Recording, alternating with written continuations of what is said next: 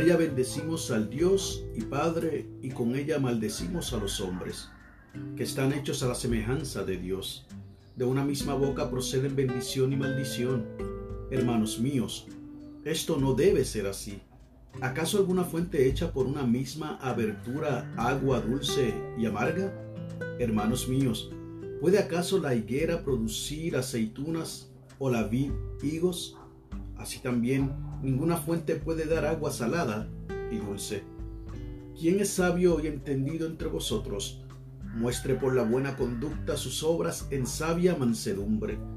Pero si tenéis celos amargos y contención en vuestro corazón, no os jactéis, ni mintáis contra la verdad, porque esta sabiduría no es la que desciende de lo alto, sino terrenal, animal, diabólica. Porque donde hay celos y contención, allí hay perturbación y toda obra perversa. Pero la sabiduría que es de lo alto es primeramente pura, después pacífica, amable, benigna, llena de misericordia y de buenos frutos sin incertidumbre ni hipocresía. Y el fruto de justicia se siembra en paz para aquellos que hacen la paz. Y esto es palabra de Dios. Muy buenos días amigos y amigas, hermanos y hermanas en la fe. Usted está escuchando, reflexionando con el pastor Nelson Abner. Y la lectura del aposento alto para hoy nos llega desde nuestra vecina República Dominicana.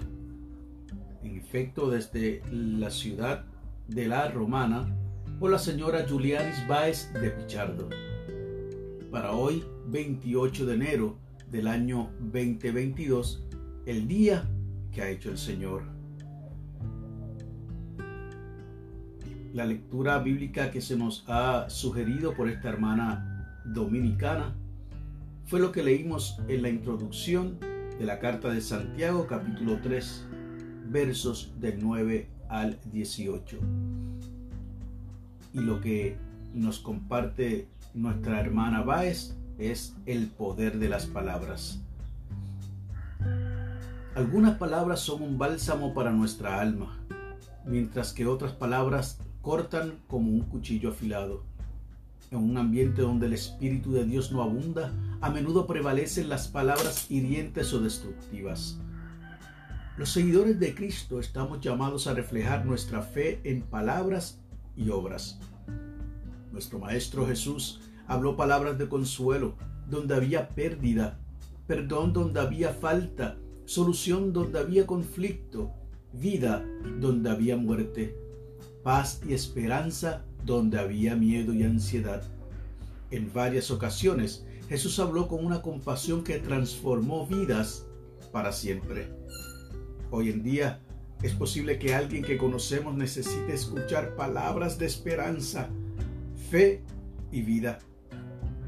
Podemos seguir el ejemplo de Jesús y usar el poder de las palabras para compartir las buenas nuevas. La oración sugerida es la siguiente.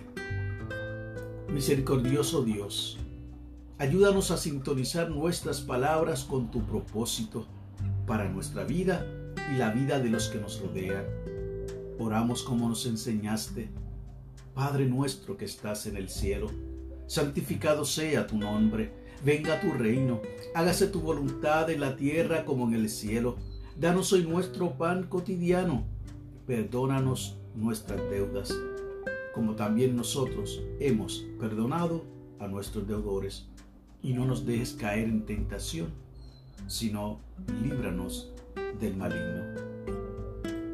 Y el enfoque de la oración es que podamos orar por alguien herido por nuestras palabras. Y el pensamiento para el día. Hoy hablaré palabras de esperanza al compartir las buenas nuevas de Jesucristo.